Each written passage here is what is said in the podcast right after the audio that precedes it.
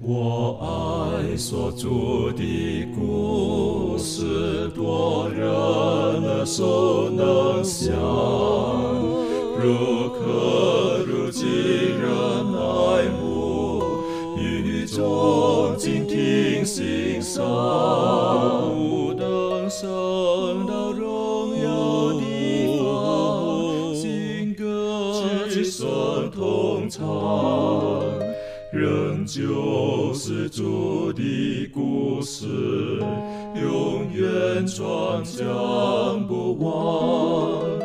我很难说那故事，永垂不朽传万代，在天仍然的诉说，主耶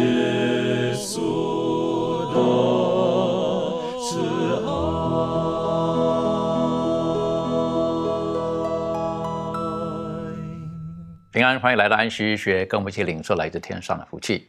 很感谢主，我们接下来的我们的这一这季度当中呢，我们一起要研究的大题目是叫做“为什么要研读圣经”。我们了解每一个信仰、每个宗派或者每一个不同的这种的呃信仰宗教当中呢，他们都会有一些他们很看为是最为重要的一个经典或者是法典。那无论是在呃佛教啦、道教啦，或任何其他的宗教当中，都有一些他们认为是最重要的一本书籍。而基督教不外乎也一样的。而我们身为基督徒，我们就用这一季的时间，我们来研究圣经到底是什么？为什么我们一定要看圣经？那在我们进入今天学习之前，我们还是恳求圣灵亲自的教导我们。我们一起低头，我们请庭轩为我们做开始的祷告。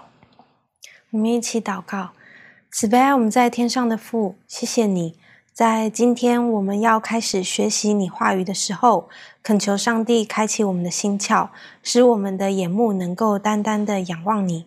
恳求圣灵能够亲自的来到我们当中，能够配降在我们的身上，使我们能够谦卑顺服在主你的话语当中。或许里头有许多我们不明白的地方，但愿上帝你启示我们该知道的奥秘，使我们能够愿意来顺服在当中，并且能够因着你的话语而感到喜乐。主啊，我们愿将以下的时间完完全全恭敬的摆上，恳求主亲自的来带领我们。祷告自己不配，是奉靠耶稣基督得胜的名祈求。阿阿门。其实我们晓得，如果说你上了互联网上面去查询的时候，可以晓得世界上最畅销的一本书就是《圣经》。这本书是世界上最畅销的，呃，也是被印刷成最多不同版本的一本书。那我是觉得这个书的存在，《圣经》的存在不是偶然的。如果我们可以了解的时候，晓得《圣经》它从创世纪一直到启示录，它前后超过四十位的作者在这个里面。啊，不是靠一个哪一个先知或者哪一个名人他所写的，他是四十位作者，而且圣经的前后从创世纪一直到最后启示录的约翰，他的期间超过了一千五百年，这个这个时间是很长很长的。所以有哪一本书哈，它的前后是这么长呢？就有圣经。所以除此之外呢，圣经当中它还有呃很多很多的这个让我们。这一季当中，我们一起挖掘的宝藏。有人说到，圣经是第一本被翻译成不同语言的第一本书。好，那圣经的原文旧约主要是以希伯来文，然后加上一些当时的呃亚兰文。那在新约当中呢，主要是以当时社会当中所常用的一个语言，就是呃希腊文。那其中也有小部分呢，实际上也是当时的亚兰文在这个里面。那也有人讲的，圣经是被世界上翻译为不同的语言当中，以至于目前在世界上的人口当中，百分之九十五的人，只要你识字的，大概都能读到这本书。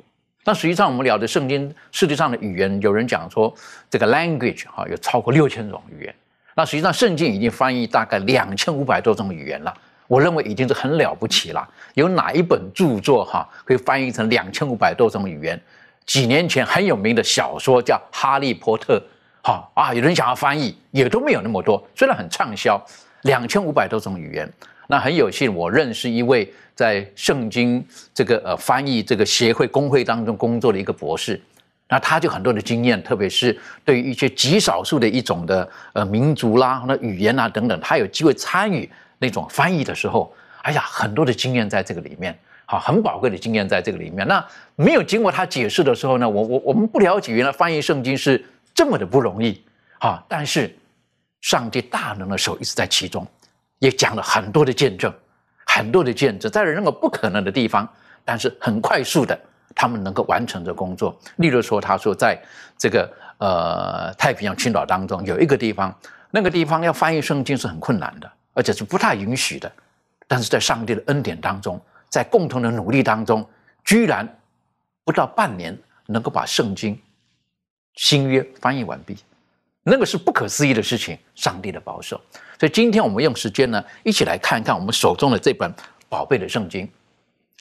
那讲到圣经的话呢，一开始我们想从创世纪开始，创世纪、出埃及记、利未记、民数记、生命记，我们晓得作者绝大部分应当是摩西所写的。那有些地方有人争议，好，到底是不是摩西自己写这句话，还是后来写上去的呢？例如说。这个上面讲了一句话，说摩西是世界上最谦和的人，好，那一般人认为摩西应当不会这么讲自己啦，好，应该是后后来的人填上去的。但是我们如果看摩西他写到最后面的生命记的时候，我们就了解了，摩西在生命记当中最后的时候，他快离开世界的时候，他对于他所从上帝借着他从埃及带出来的以色列人最后所要讲的话，或者我们该讲哈。这个这句话形容的不晓得对不对哈？是叫做呃“人之将终，其言也善” 哈。所以他最后的遗言，他说的话的时候啊，他语重心长了，他就提醒了以色列人，他所写的这些从上帝来的话，跟他们的关系到底如何？所以说，在《生命记》的第三十二章第四十五节到第四十七节，我们可以请小培为我们读这个经文，然后做出您的分享。好的。我们来看这几节的经文，《生命记》的三十二章四十五到四十七节，经上说：摩西向以色列众人说完了这一切的话，又说：“我今日所警教你们的，你们都要放在心上，要吩咐你们的子孙谨守遵行这律法上的话，因为这不是虚空与你们无关的事，乃是你们的生命，在你们过约旦河要得为业的地上。”必因这事日子得以长久。那么，就像刚才我们所提到的，说这个是摩西他在临终之前啊所留下的一段非常宝贵的啊，或者说被称为是最后的一段训言。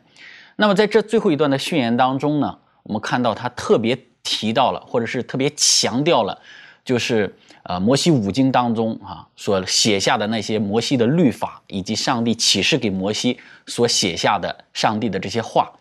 那么，在刚刚我们所读的这段经文当中呢，我们至少能够看到四点，摩西他在这个最后的训言当中所强调的。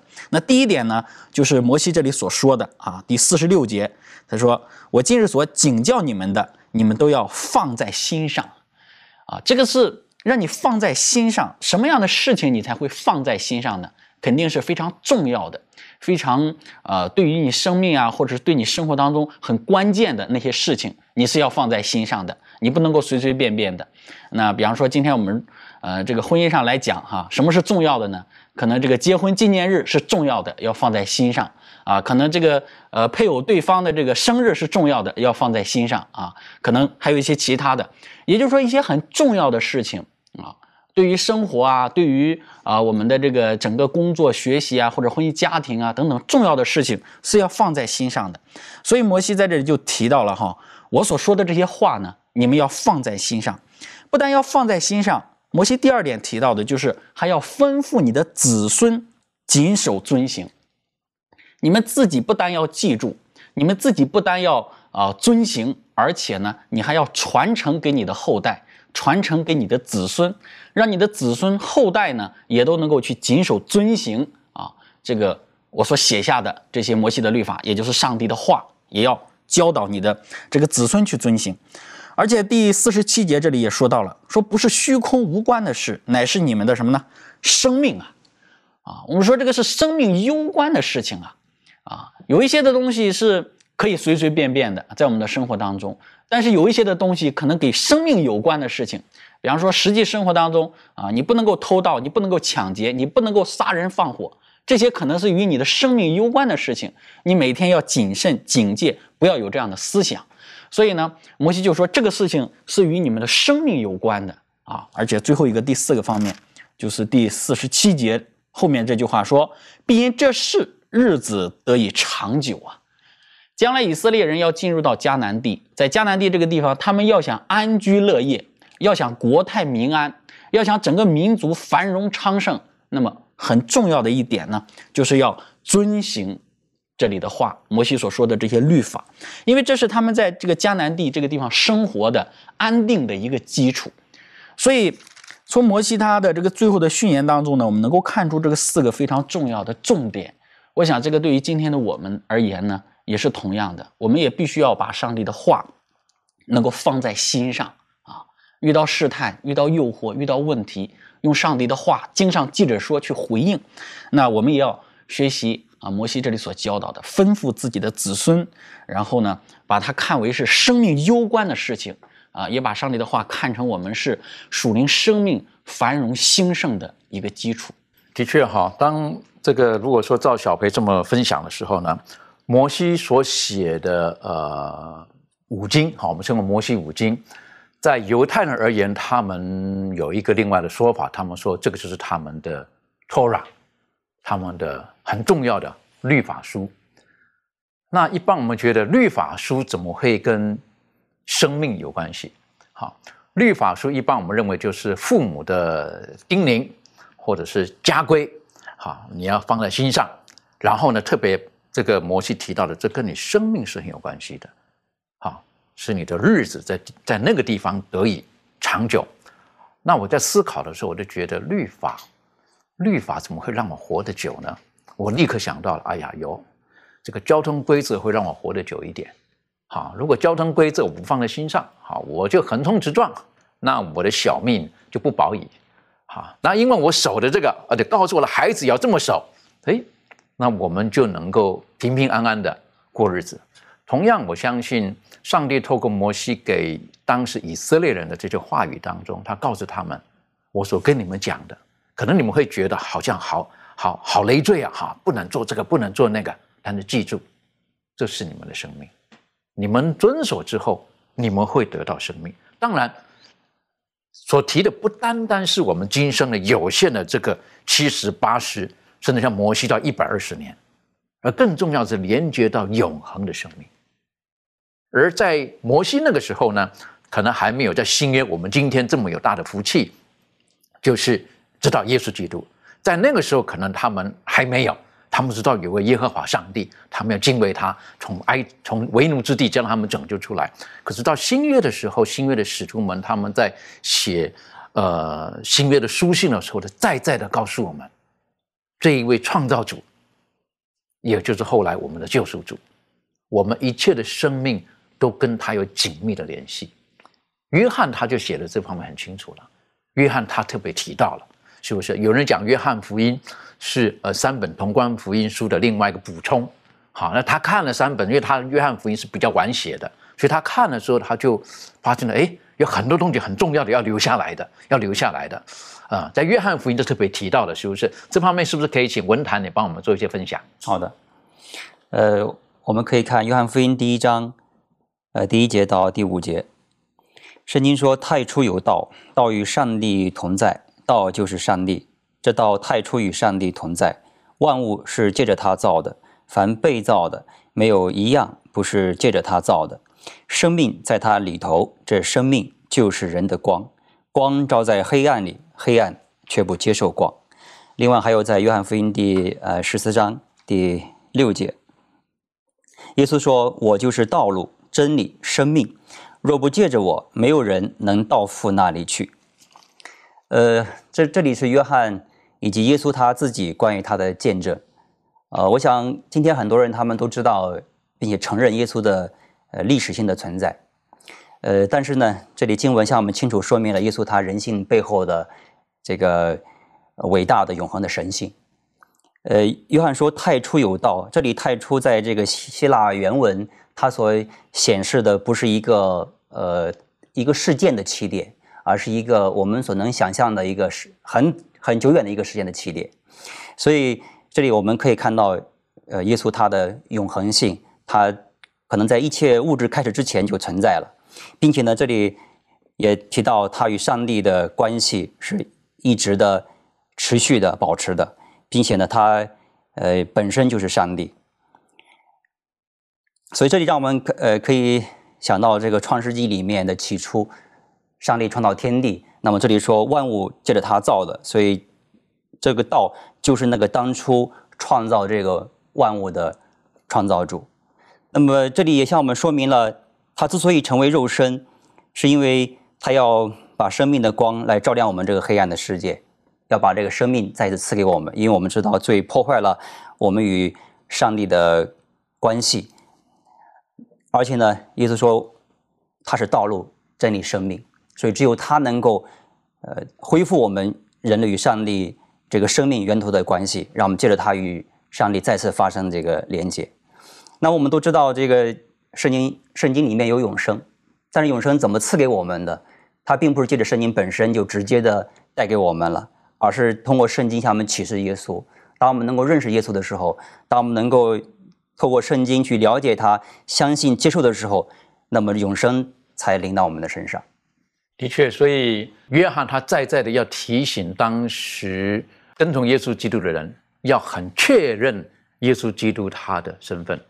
我想在这个谢谢刚刚文坛的分享，其实这个背景当中有一点点就是。我们晓得约翰在那个时候，他是整个受到虽然是罗马，可是他们整个受到希腊文化的影响。而希腊文化当中，我们知道他们有很多很多的希腊的各种的，他们称为叫神明啊，好各种的神在这个里面。那希腊的这个哲学家，他们所倡导的有一个就是维持整个宇宙和谐运作的呢，那是一个律在那个地方，那是一个他们称为 logos。就是那一个，那个是什么？那可能是一个很大的一个理论，哈。他们他们也不晓得怎么解释那个，就是 logos。那 logos 后来我们翻译呢，就是就是话，就是道，好。那如果从希腊文本身来讲呢，有个 logos，另外一个叫做 rima，这两个字，你要说这两个字如何是分别呢？因为耶稣基督他曾经说过，他说我对你们所说的话就是灵，就是生命。在那个时候呢，这个他就是我说你们说的话，他不是讲 logos。他用的是 rima，那有人讲这两个字分别在哪里呢？logos 简单来讲，比较像是一篇的论文，哈，是很很完整的，很完整的一个思想，一个中心思想，一套的理论在那个地方。而 rima 就是我现在跟你讲的，就是这个。所以约翰他特别 adapt，他特别用了希腊人当时文化当中的这个，他们认为 logos 是一个非常不可思议的一个一套理论。好，或者是一个那种那种可以可以左右很多人生命的一种的言语等等的，然后他就说太初有 logos，他 logos 到底是什么？他们不晓得。然后约翰呢说太初就有这个 logos，logos 是什么呢？就是上帝。你们看整个宇宙的运作是靠的谁呢？是靠着上帝在运作的。然后他更重要加入了一点生命，在这个里，我就觉得很重要的。好，耶稣基督来。他他不是让我们这个不是单单让我们说能够吃得饱穿得暖哈，然后可以有汽车洋房而已。约翰福音三章十六节很清楚的告诉我们，耶稣来是要让我们重新得回在伊甸园失去的那个最重要的那一部分是什么？不是伊甸园而已，更重要的是生命。耶稣来是要使我们重新与永生能够再次的结合在一起。所以呃。耶稣他在这个约翰福音第十四章的时候说到了，他说：“我就是道路、真理、生命。”所以说，我们手中的这本圣经哈，当然里面有很多的科学在里面，有很多宝贵的知识在里面，有很多的教训在里面，有很多人生的指南在里面。但是更重要的，当我们研读圣经、认识这位圣经的作者的时候，可以帮助我们跟永生再一次的。结合在一起，所以难怪摩西会说：“这不是虚空的。”我们未来的学习当中会知道，有的人很多人挑战这个圣经啊，真认为这个圣经是是虚构的，好不是真的等等的。但是摩西在距离现在哈已经是这个这个应该是多少年前了？三千五百年，你讲四千年前是不是？三千多年前他已经说到了，他说这个不是虚空的，这是跟我们的每一个人生命是很有关系的。这方面，明兰有没有什么再补充的？嗯，那我看到这块儿就是刚才是在《生命记》这个三十二章当中去讲的这个话呢，是摩西他最后留给这个以色列人他们的一些可能是遗言吧。然后呢，他也讲到他说不是虚空的。为什么说不是虚空？我感觉这个摩西他是内心当中是深有感触的。如果是我的话，我的人生当中经历上帝带领这么多的事情，那我想。他说的话是非常有底气的。那在这个摩西，他从他的出生，当他出生的时候呢，就呃，往当时的这个，当时这个呃，所有的这个婴儿都被杀了，因为他的缘故被杀了很多的婴孩。然后呢，他就很奇特的，也是很奇妙的被保存下来了。他的人生当中呢，就被带领到王宫当中，然后呢，就当了这个公主的孩子。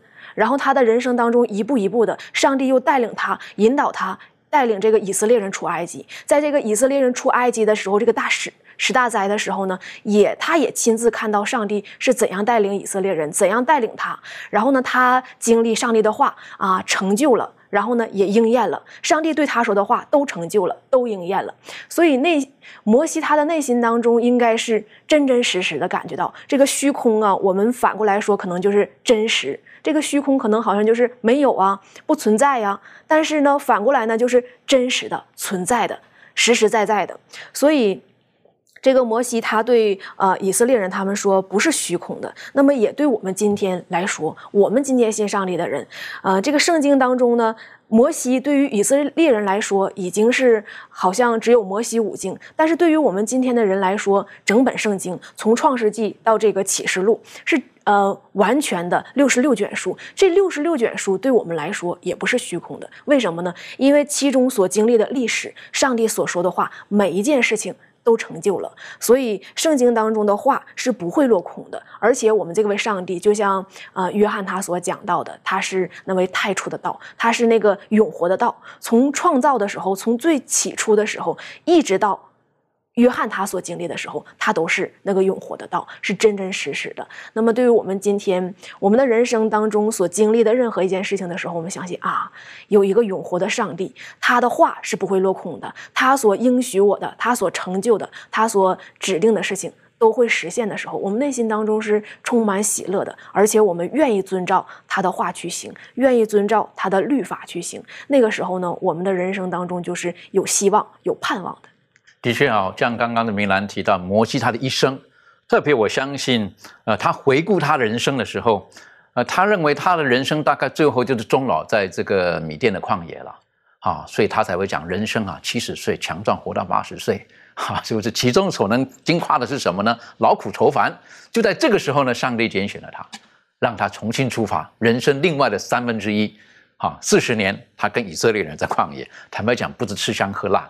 是不是？他也遭遇到很多很多的这种的揶揄，很多的苦难，但是他亲眼看到，只要遵循在上帝的话当中，迎接他们的是生命。他亲眼见过有的人，他们背逆上帝的话语，就在旷野，他们就失去了他们的生命。所以摩西最后他再再提醒他们：你们要把这个律法放在你们的心上，不是虚空的，因为这会赐给你们生命。啊，我是觉得这是非非常非常宝贝的。讲到这本圣经哈，这个圣经一共有六十六卷书，当然以后我们有机会再学习到底怎么会变成六十六卷，怎么来的？因为有人说圣经的手抄本，就是说手写的手卷，哈，不管是只字片语啊等等，是目前世界上所有经典当中最多的，超过两万个手写的这种的文字可以找得到的。有的呢很有名的著作呢，就是最初手写的那一部分，实际上有的就几百篇而已。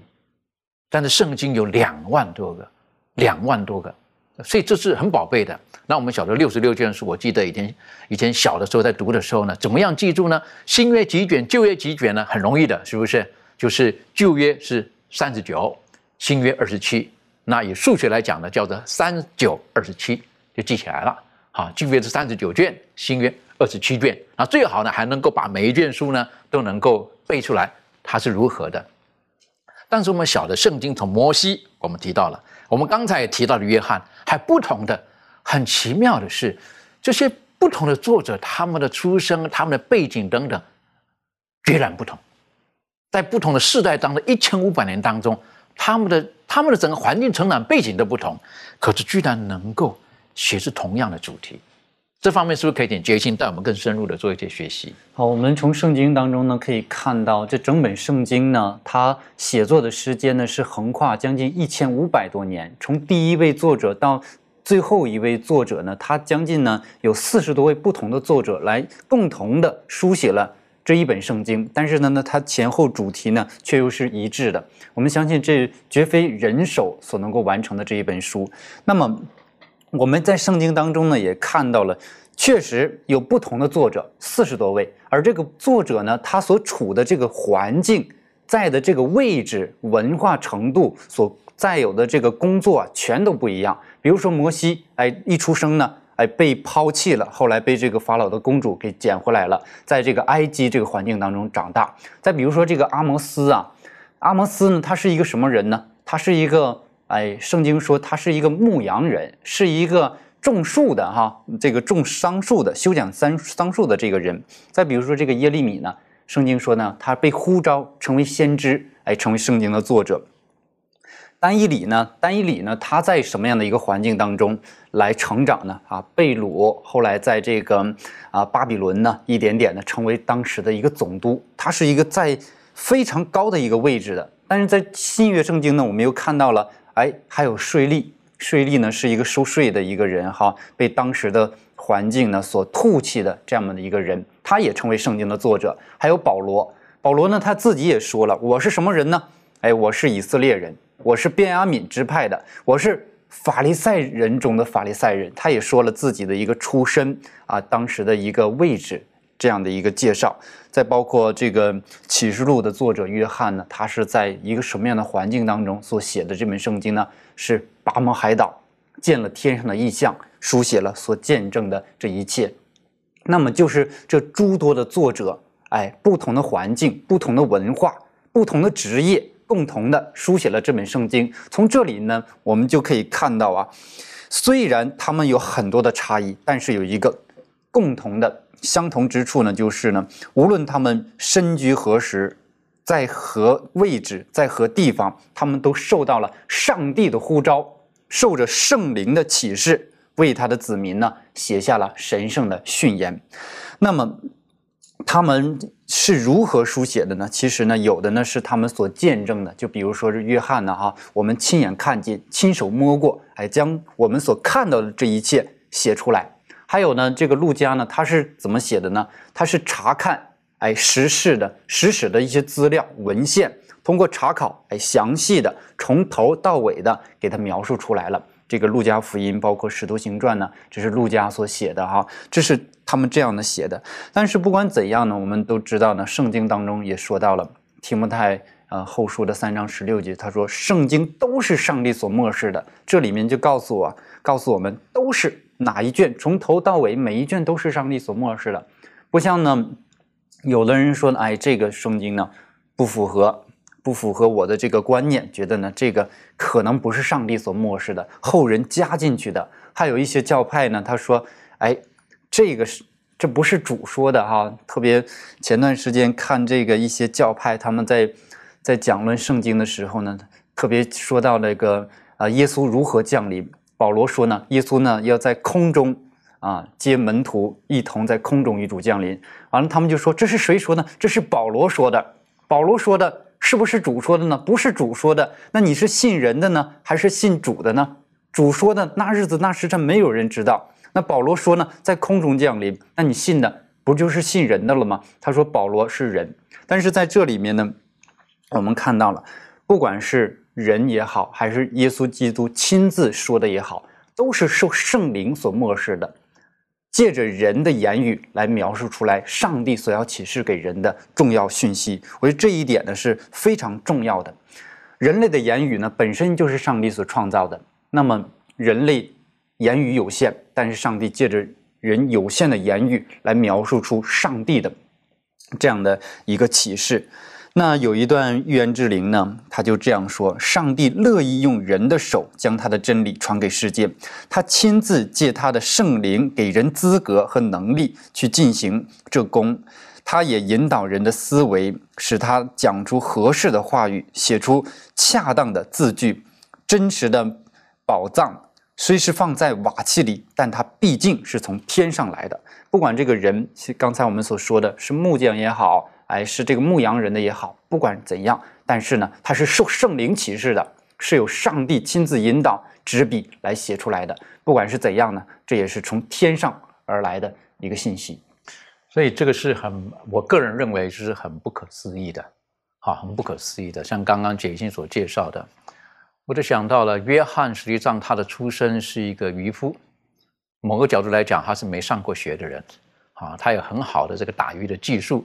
可是人家就怀疑这加利利人呐，他没读过书，怎么可以讲话呢？怎么会呢？是不是上帝使用了他？好，那摩西当然，因为他在皇宫当中，他有受到了一些很好的教育。可是后来他的人生当中，就就有一些的坑坑巴巴，有跌倒过了。那某个角度来讲，摩西他是个杀人犯，上帝还在使用他。另外还有一位保罗，也是个杀人犯。好，不晓得他算是主谋，他没有真正的用石头杀人，对不对？可是他算是个主谋，但是上帝拣选他。他虽然有很高的学问，后来他发现到那些并不能够带领人到神的面前，只有高举耶稣基督的十字架。那其中的作者当中，我们我们都觉得说不同的，他们都受到上帝不同的指示，有的是上帝的话语直接告诉他们，特别在旧约的先知，很直接的神的话直接跟他讲了。是不是？那我照杰青刚刚所讲的，神的话对他讲，他说出来了，那到底是神的话还是人的话呢？我们很重要的在保罗说到的一个总结：圣经都是上帝所漠视的。那上帝漠视这本圣经，刚刚所提到的，放在我们这个瓦器里面，要显出的是上帝的荣耀。而整本圣经只有一个主题，当然每一个人不同的答案了。好的主题到底是什么？嗯。我们可能在每一个人对于圣经的这个唯一的主题呢，可能可能随着他属灵的经验有不同的分享，但圣经的作者只有一位，严格来讲，真正只有一位，就是上帝，耶稣基督，圣灵，这是他们圣经唯一的作者，是透过人所写出来的，共同的只有一个宗旨，就是把上帝的本性用人所能明白的有限的言语，把上帝的本性。把它表露出来，这方面，呃，庭轩有没有什么可以跟我们再补充分享的？嗯，对，像刚才啊，无论是杰星或者是主持人有提到这个保罗他所提呃所写下来的这一句话，圣经都是上帝所漠视的。那我们知道这个漠视这两个字在希腊原文是指呼吸的意思，所以这个圣经呢是从神呼出来的一个作品。那我们看到这个剧作啊，无论是刚才大家所分享的，这是由呃这不同的作者、不同的背景、不同的啊这种一个生活啊。态度，然后这些圣经作者他们的啊所写下来有他们自己特色和风格的这些书卷，都在显露一个神他的本性。那我想，呃，我们要怎么样啊，很正确的去，呃，也很真心的去认识到说，呃，这本书是从神而来的。我觉得就像刚才主持人所提到的，保罗，啊，这个。主谋这个杀人犯，或者是像这个呃约翰呃他的这种一个品格的改变，我想这个都是因为神的呃带领和他的工作，以至于呃让我们在阅读这本圣经的时候，我们可以看见这个人生命的改变。那当这个人生命的改变触动到我们的时候，让我们愿意去相信的时候，我觉得这个神话语的真实性就从这里面反映出来。那我们相信，在基督徒的心中，圣经这本至高无上的权威，也是因为如此，就是神的本性，它改变了我们的生命。神的本性，它的话语呢，能够成为我们生活当中一个准则的时候，不不仅是利己，而且也是能够帮助到他人。所以，呃，我相信上帝的话语，呃，这样子呃的论述，然后来帮助到我们个人的成长，这是非常值得去可信靠的。的确哈，我相信圣经对于我们今天的我们有在属灵的生命上，在呃人生的待人处事上有很大的注意。那呃，如果我们从圣经本身而言呢，呃，我们可以晓得圣经它本身当中有很大的一部分，如果我们从时间纵轴来看的时候，它有很大一部分，当这个人说话的时候，实际上他是在讲将来的事情。简单来讲，就是预言。而我们今天回头看的时候呢，发现到原来当时候所说的话的预言，后来一一的都应验了。这是圣经当中非常神奇的。有的怀疑论的人说：“哦，那个都是之后才发生的事情。”当然，我们有很多的证据可以推翻。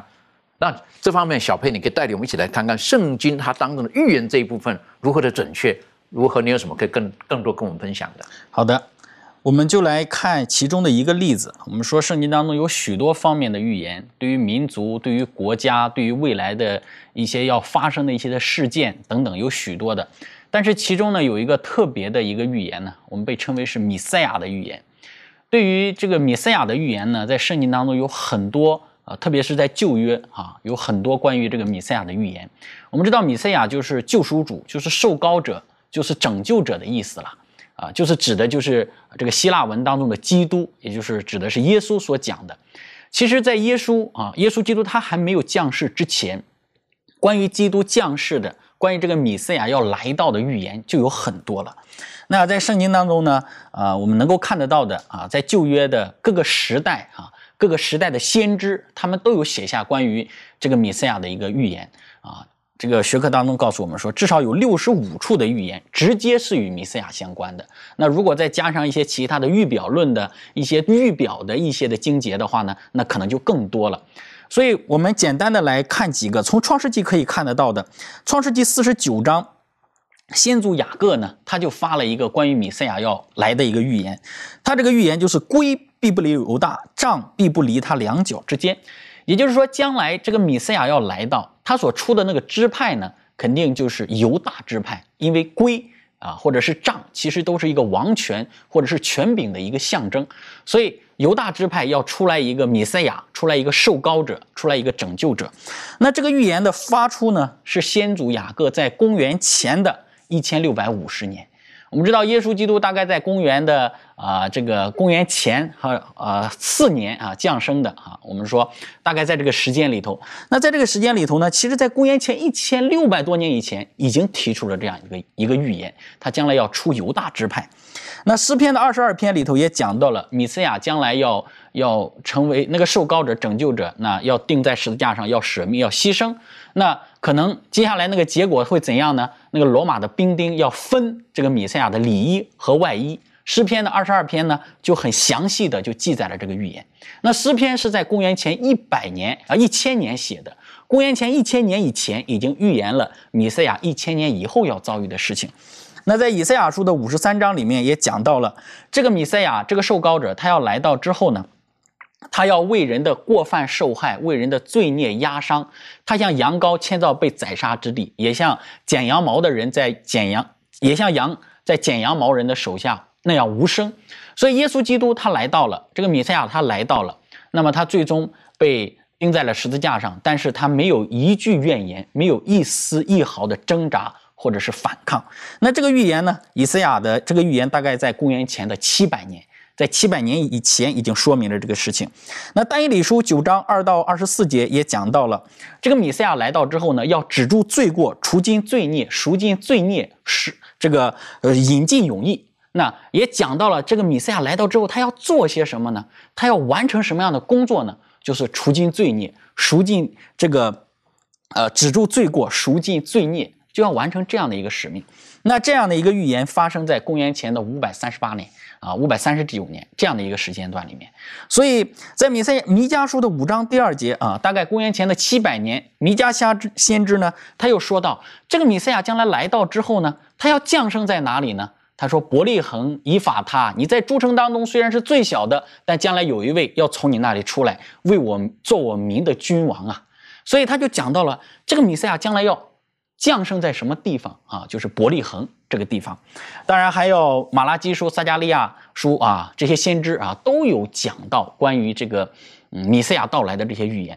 那我们从这些预言当中能够看得到的是什么呢？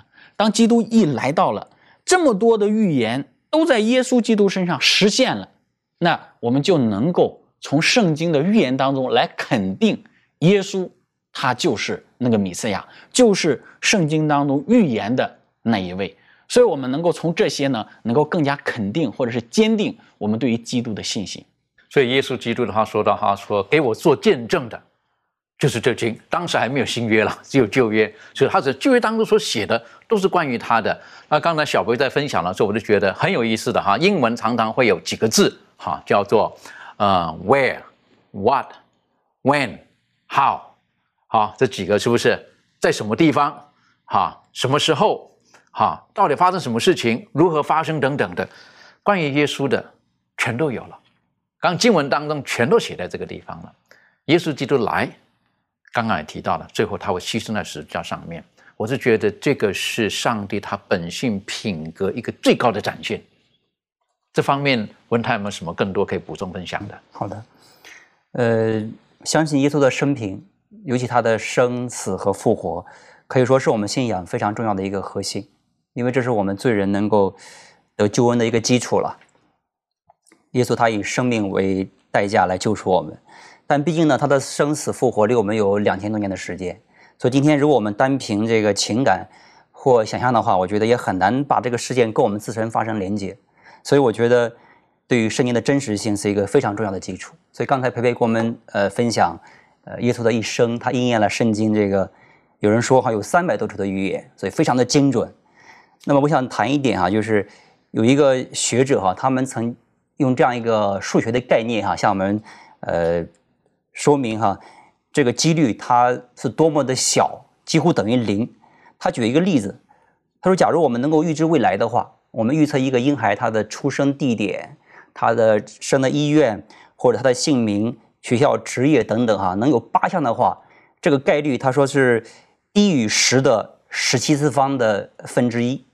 就是说，十十的呃十十的后面一的后面有十七个零这样一个呃几率。那这什么几率呢？他就说有一个，如果在一个城市里面哈，把硬币全部铺上，大概有这个半米多吧，然后在里面一个做上一个记号，然后让一个盲人去摸，然后他随便摸的时候能抓到这枚硬币的几率就是这个十的十七方分之一。但耶稣他的生平一生应验了。这个圣经三百多处预言，我想这真的是我们难以想象的。所以从这里我们呃可以确信，耶稣他的一生是值得我们信靠的。而且更重要的当然了，是我们当我们用信心去接受耶稣他为我们所做一切的时候，我们的生命会发生变化。他的血能够洗净我们内心的这个对罪的亏欠，让我们里面有赦罪的平安，让我们的生命有呃根本的变化。我想这是最有力的证据了。的确哈，如果我们想要得到这种不是人所能给的福气的时候，我们多多的回到上帝的话语当中。圣经当中的预言是如此的准确的应验。当我们晓得圣经当中提到了很多的事情，都跟整个人类的历史是息息相关的。那历史我们很多时候讲的历史都是过去的事情，可是如果我们现在看当时的预言到今天的时候，我们发现到上帝其实他是在贯穿整个历史的。这方面，明兰有没有什么可以跟我们补充分享的？嗯，那我们从圣经当中的几节经文去看一下。啊，我们先来看一下这个《哥林多前书》十五章的三节到五节，《林前十五章的三节到五节，经上记着说：“我当日所领受又传给你们的，第一就是基督照圣经所说，为我们的罪死了，而且埋葬了；又照圣经所说，第三天复活了，并且显给基法看，然后显给十二使徒看。”我们再看一下罗马书八章的十一节。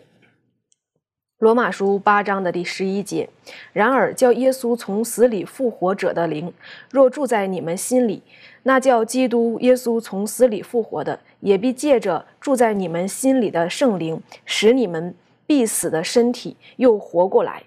还有帖撒罗尼迦前书贴前贴前的四章十四节。四章十四节，经上记着说：“我们若信耶稣死而复活了，那已经在耶稣里睡了的人，上帝也必将他们与耶稣一同带来。”嗯，我们通过这三节经文当中就看到，这是一个对于我们现在来说是一个历史，是什么史历史呢？就是耶稣基督他啊这个被定啊，然后呢他复活呀，他的人生当中的历史。我们看来是历史，但是刚才我们有学到说这个预言，其实耶稣他这些他的降生啊，他的这个被定，他的这个复活，都是有预言去嗯预言耶稣基督他所人生当中所经历的这一切。那么在现实当中呢，是真真实实的就应验了。首先，我们通过这几节经文，我们可以看到，就是耶稣他的复活，他的被定啊，是真实的，不是虚假的。那在这个四福音当中，呃，我们可以看到很多，比如说这个，呃，讲到这个门徒。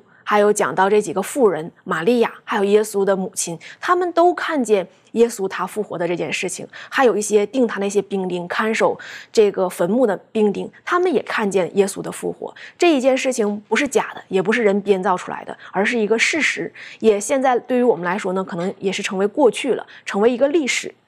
那么我们也看到，就是耶稣他的复活，在哥林多前书这里面，他清楚的讲到，他说。正如就是又照圣经所说，然后呢，他前面两次、三次讲到这个圣经上所说，其实他们那个时候的圣经就是旧约圣经，并没有说新约圣经。他照着旧约圣经当中所有的预言，然后呢，已经应验了。第一呢，就是耶稣为我们死；第二呢，就是耶稣埋葬；第三呢，就是耶稣他三天之后复活。旧约圣经当中都有记载。而且这个记载呢，就是已经应验了，借着这个历史的发展，应验了这个预言。所以，我们看到这个，嗯，好像刚才我们所讲的这个摩西，他看到这一切事情，人生当中经历的，嗯，所经历的这些事情，他知道啊，上帝是永活的。那么，今天我们看到这些预言应验的时候，我们知道圣经上帝的话，它是历史，它也是预言，也是可以应验在我们今天或者是我们幕后的人生当中。那么。我们也可以看到有一个非常重要的一个，嗯，对于我们来说，今天每一个人来说，有个非常重要的教训，就是耶稣他的被定啊，他的复活，这个历史跟我们有什么关系呢？刚才像文坛所讲的，他说好像离我们很久远了，和我们今天我们到底相不相信呢？或者说？他的死、他的被定和复活跟我们有什么关系呢？我们从圣经当中可以看到，呃，就是讲到哥林多前书十五章二十节，讲到耶稣基督他是一个初熟的果子。没有耶稣基督的复活，在罗马书八章十一节也讲到了，说我们这些人借着耶稣他复活的那个灵是谁？圣灵帮助他，然后呢去使他复活。那个灵也会在末后的时候，让我们所以凡属基督的人都靠着他。而得到复活，那么我们今天每一个人啊，也会靠着耶稣基督成为那将来复活的一群人。所以我们的人生当中呢是有方向的。虽然过去的历史是已经过去了，但是呢，这些历史给我们今天现在的每一个人是有直接密切相关的。的确哈，所以过去我们知道耶稣复活了，而保罗在罗马书提醒我们，我们复活者的灵可以在我们里面。我的感觉就是过去。现在我们在圣灵里面，我们可以预尝到，在在罪恶当中，我们脱离了罪恶，我们可以重新跟生命连接在一起。可是，在将来有一天，真的当耶稣基督来到的时候，那真的我们可以跟到我们已经离开我们亲友等等了，再一次见面，我们可以真的深深的体验到那个复活的大能，复活的大能。我想请问一下这个杰心，实际上复活跟我们每一个基督徒是息息相关的，这方面你有什么可以分享的？好，对于复活来说呀，可能这真的是我们眼睛所无法看见的，目前是看不见的哈。谁也没有看见啊，一个人复活啊，在耶稣的时代呢，他们也看见过拉萨路从死里复活，这是一个事实，不可不可变的。但是呢，在传言当中呢，他们也说这不是，哎，拉萨路其实没有死。那么他们。一直以来，对于关于耶稣的复活也好，关于拉萨路复活也好，都存在着一个质疑，说耶稣呢，哎，根本就就没有死，或者是他的门徒呢，把他偷去了啊，坟墓呢才是空的。那么保罗他也曾经说过一句话，在哥林多前书的十五章十四节，他说：“若基督没有复活，我们所传的便是枉然，你们所信的也是枉然。”他就说到了，如果基督没有复活，你信的就是空的。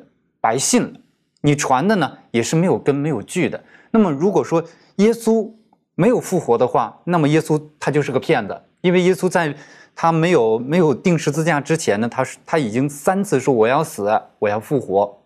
你们呢要去什么地方去等我？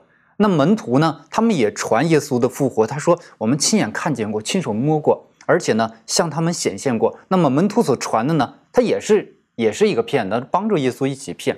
那么如果说耶稣没有复活，耶稣是骗子，门徒也是骗子。我们所信的呢，就是信一个没有根基的一个一个信仰，信的呢，它是一个没有希望的一个信仰。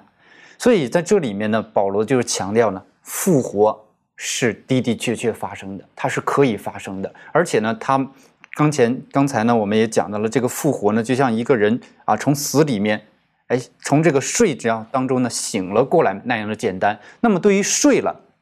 其实每一个人都非常的清楚，睡是什么概念？就是晚上哎睡觉，早上起来，每一个人都理解，睡了他就会醒来。那么耶稣呢，也就是告诉我们，其实死啊就像睡了一样，他会醒来。那每一个人呢，也都也都通过理解睡了，也来去理解死死。将来呢，有一天也会复活。一个睡了的人呢，他会醒来；一个死了的人呢，他会复活。那么耶稣呢，就是在告诉我们哈。所以呢，在这里面也告诉我们，其实死不是最终的结局。虽然罪的工匠乃是死，但是死不是最终的结局，因为耶稣基督呢，他曾经呢，从死里复活，他战胜了死亡。他说啊，保罗说呢，死啊，你的权势在哪里？死啊，你的毒钩在哪里？而耶稣基督呢，将这个权势，将这个毒钩呢，全都给消灭了。最终呢，死亡呢，要被扔在阴间里，完全的不复存在。的确，所以当保罗提到的时候，我们面对第一次的死亡，我们其实不用恐惧的，我们要害怕的第二次的死亡，那真的是跟罪在一起被沦亡了。而我就想到了，为什么这个使徒们他们视死如归啊？好，为什么？因为他们见到耶稣复活了，他们知道其实没有那么可怕。为什么我还会复活的，还会复活？所以他们才这么勇敢的哈。然后耶稣的门徒当中，这个呃十二个，除了犹大这里选择自己的路，然后另外一位的马提亚呢就被抽中了，好，他抽中了什么？抽中了殉道的行列，好，他也在里面呢，其中是不是都殉道了？可是他们视死如归，为什么？因为他们认为那不是死，没有那么可怕的。好，圣经是可以有很大的能量去改变人的。当跟从耶稣基督的时候，生命是会被改变的。在圣经当中很有名的是这个呃一个王叫做约西亚，他他读到上帝的话之后，他整个带领整个以色列国，带领整个民族去改变。可以请这个呃庭娟为我们做分享吗？嗯，好。那如果我们看这个约西亚王，呃，他的这个故事呢，我们可以看到在列王记下的第二十二章三到二十节。那呃，就是简短来说，就是在这个长久以来，以色列北朝十九位王，南朝二十位王，绝大多数呢，他们都是行上帝眼中看为恶的事。那我们最呃清楚的就是呃他的父亲亚门，还有他最邪恶的祖父马拿西在位期间呢，都在这个当中。都遗失了神的话语，所以当在这个情况之中，然后当呃约西亚听到这个他们所做的这些事情，以及过去这个列祖他们所做的这些上帝看为恶的事情的时候，他表示他的呃心痛，他撕裂他的衣服。然后非常的哀痛，为什么我们没有呃守神的道？为什么我们离弃上帝去拜偶像？我们呃让自己呃以达到一个要让神呃就是痛心的一个程度。所以当他听见这个律法上的衣服的时候呢，他请人去找这个女先知户勒大，然后呃上帝就借着这个户勒大的口来向他叙述这一切的事情。那呃，事实上，他因为听从了神的话，然后他的一个呃改变的这样子的行为呢，其实让我们可以知道，这位呃约西亚王，呃，他事实上已经呃愿意就是意识到他和他的名。跟呃他所敬拜的这个真神呢相距甚远，所以他立刻的就开始做这个全地的改革。他拆毁这个丘坛，他打碎这个外邦的神像。然后当他呃做完这一切的时候呢，犹大全地只剩下一个地方可以敬拜，就是这个耶路撒冷这个圣殿。然后他们呃在这个当中，我们也看见他认为神的圣言会帮助呃呃他们这个。地方，帮助这个整个犹大地区可以完全的呃归向神，然后完全有这样子的悔改。啊、然后在这当中，能够来让他们更清楚的认识到他们真正信仰的基础是什么。所以，我想，呃，神的话语呢，就在这个当中，就在他的国家里面，呃，做出了这样子的改变。的确，所以当我们研读上帝话语的时候，我们晓得从约西亚开始，他的人心的改变，他带领整个他的国度国家的人，当时的犹大国、南国、犹大国整个的改变。上帝的话语是是可以使我们认为化腐朽为神奇的。最后这方面，这个呃小飞有什么可以补充的？好的，那刚才我们谈到的是《列王记下》二十二章旧约里的内容，但是其实，在新约当中呢，有很多的经文强调了关于上帝的话是如何能够改变人生命的。在希伯来书四章十二节就讲到了啊，圣经呢，它是上帝的话呢，是能够刺透人的灵魂，伺候人的骨节和骨髓的，把人一切的本相能够展露出来的。同时，它不单能够让我们的本相展露，而且上帝的话还能够重新的建立我们。